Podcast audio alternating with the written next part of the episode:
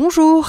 Et oui, je suis de retour le lundi pour vous donner envie de nous rejoindre le mercredi. Alors ce mercredi, eh bien on retrouve Julie, hein, votre diététicienne coach sportive préférée. Et ensemble on va parler de quoi? Eh bien on parlera de chrononutrition. Est-ce que c'est une nouvelle forme de régime? Alors même si j'aime pas trop ce mot, hein, régime, ou une solution pour être en bonne santé physique? Et mentale Et pour le sportif et la sportive, est-ce intéressant à mettre en place?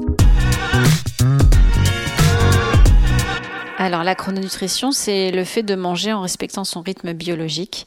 On mange un peu de tout, mais à des moments clés de la journée. Est-ce que c'est euh, finalement une forme de régime? Alors non, c'est pas considéré comme un régime parce qu'il n'y a, pas de restriction euh, calorique, donc euh, on ne meurt pas de faim avec la chrononutrition.